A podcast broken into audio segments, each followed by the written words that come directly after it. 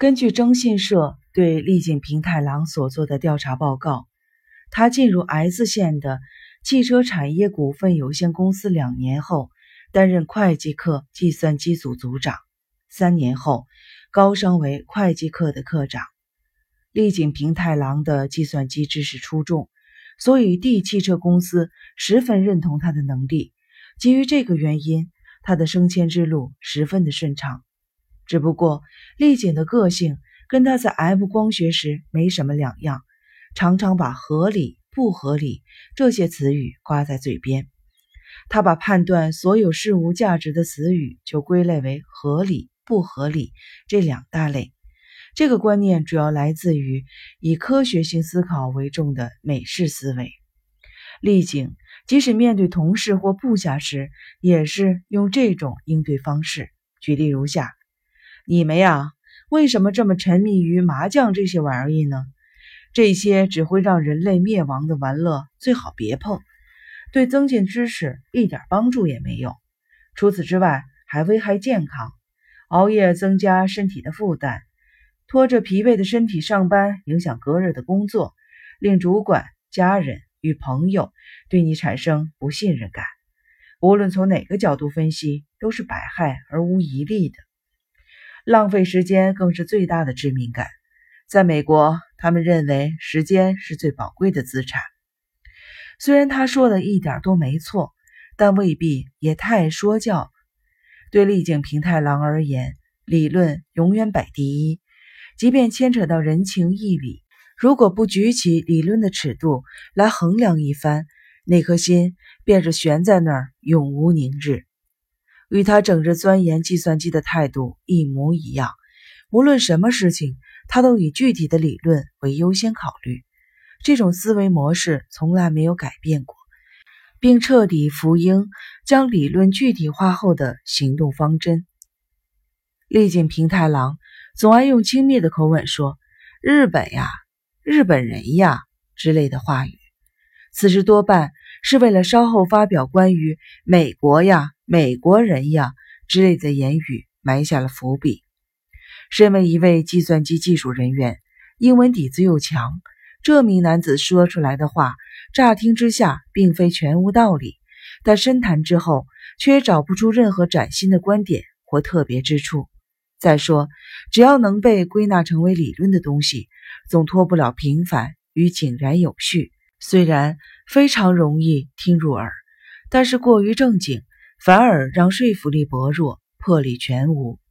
不过他本人倒挺执着于自己的论调，一旦曾主张过的理论，绝不轻易的放弃，甚至到处为之奔走捍卫。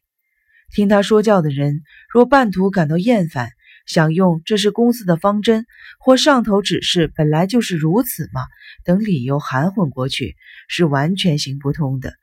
那些试图说服他服从公司方针的人，都将面临他顽强的抵抗，并陷入一场唇枪舌战之中。不合理就是不合理。虽然我能理解此乃出自人情上的考虑，但所谓的人情原本就是日本独特的产物，有时简直就是不合理事物的伪装。在美国，他们根本没有办法纵容不合理的人事物。若行动背离理论，即便是一名小小的作业员，也会跟上司争论到底。如果部下长期处于大气不敢吭、只知盲从的管理方式之下，那么这家公司绝对无法长久的发展下去。他会这么的反驳对方。以公司的立场，立井平太郎实在是个难缠的人物。以他的人际关系方面也是如此，大概是太爱驯化的缘故吧。跟他相处起来，总觉得畏手畏脚，所以大家也就纷纷的躲避。丽景也从不挽留那些离他而去的人，因为苦苦追求远去的人们是不合理的行为。基于他不愿受人恩惠，也不愿欠下人情这个中心思想，他从不请同事或部下吃饭，排除一切无意义的行为，几乎找不到谁与他有私交，而他本人也不觉得孤单。在丽景的眼里，辛辛苦苦的维系人与人之间的感情这件事情，实在是没有什么道理可言。外人看丽景活得很孤独，其实他压根儿就不喜欢侵犯他人的领域，更不愿意他人侵入自己的堡垒，倒也没有做出什么有损名誉的举动，而破坏了周遭的气氛，也并非刻意扰乱表面和平的捣蛋者，但绝不会积极的为了促进和平而努力。基本上，丽景对于融入职场与他人和谐共事，全然漠不关心，永远抱着“我是我，他是他的”态度。性格虽不至于极端封闭，但他坚持认为，工作以外的人际关系都是不必要的。如果这个人够优秀，时机到了，一定会在某个领域与他有所接触，到时候再与之交际即可。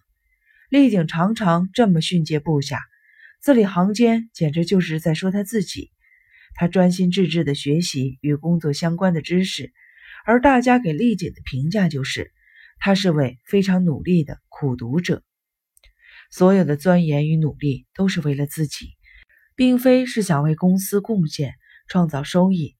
这么说好了，他彻底利用自己的职位、公司的设备与办公用品做研究，完全只是为了提高自己的能力。丽景平太郎在担任 D 汽车产业的会计课电子部门的股长前结婚了。他不苟同暗藏着许多不合理感情因素的恋爱结婚，于是选择了以结婚为前提的相亲。对方家庭是地方上的望族，而且拥有着许多的土地。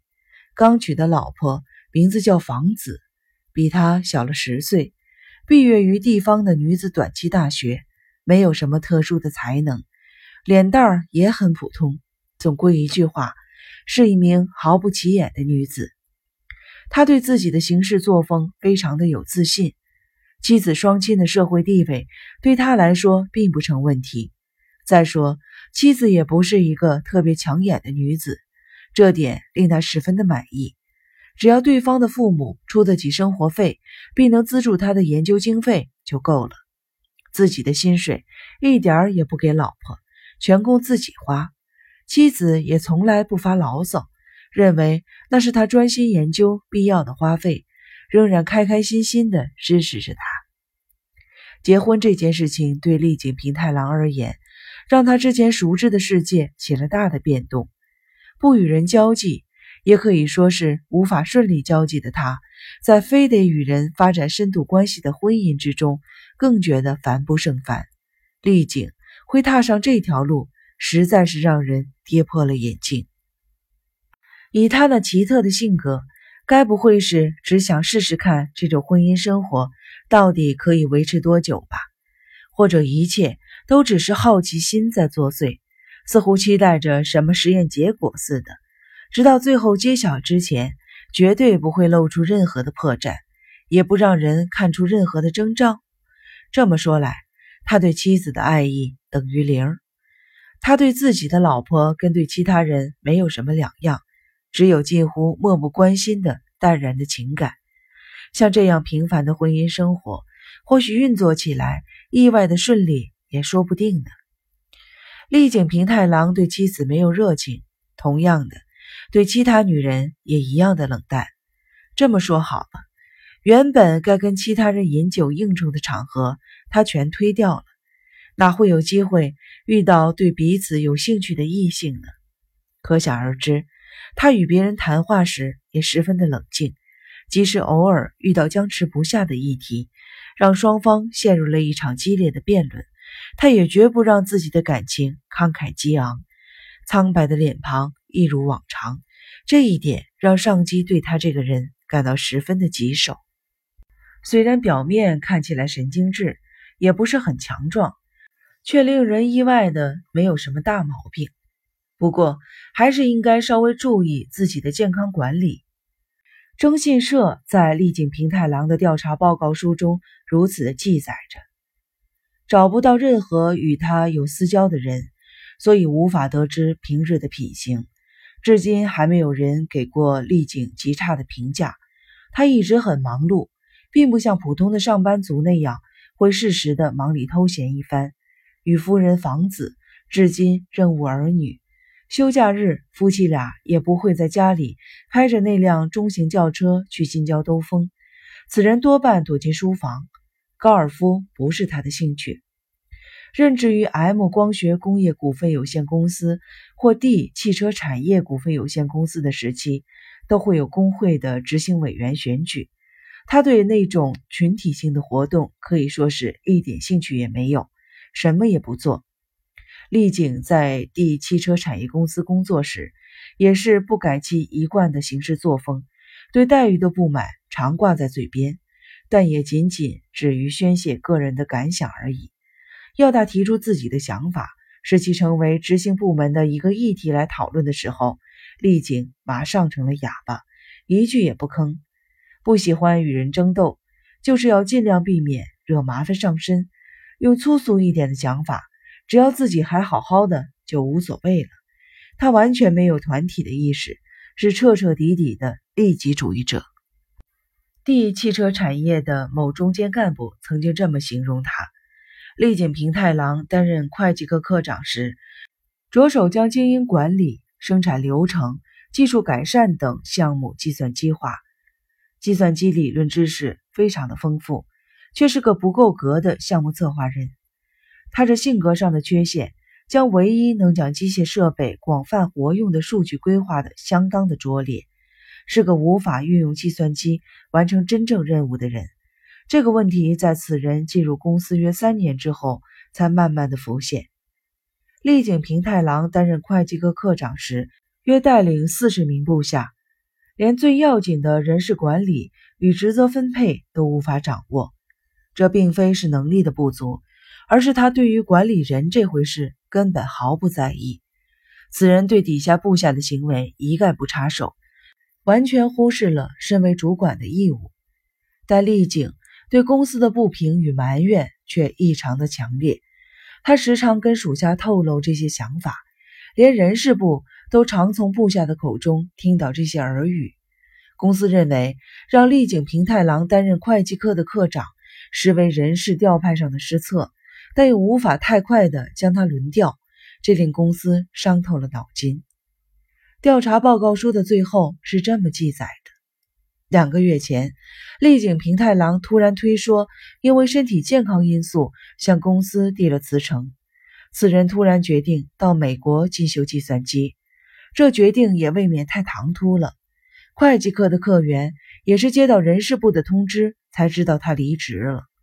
丽景特意的行径引起了大家的好奇，窃窃私语的谈论着他是不是被其他的公司挖墙脚。公司侧面调查证实，事实并非如此。人去了美国这件事，还是到外交部的证照组与航空公司调查后才晓得的。之前怀疑此人旅美的费用，该不会是新公司跟他谈的附加条件吧？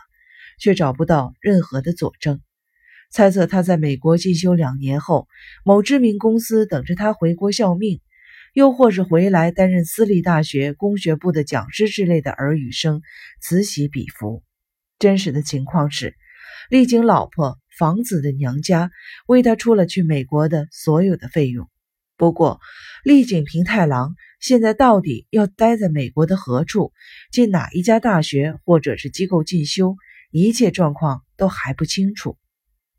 妻子房子在丈夫到美国洛杉矶后，也只收到过一张风景明信片而已。委托征信社调查的某电子产业公司，听说丽景平太郎熟悉计算机相关知识，想把他挖过来。但在这家公司注意到他的这段时间内，他已经前往美国了。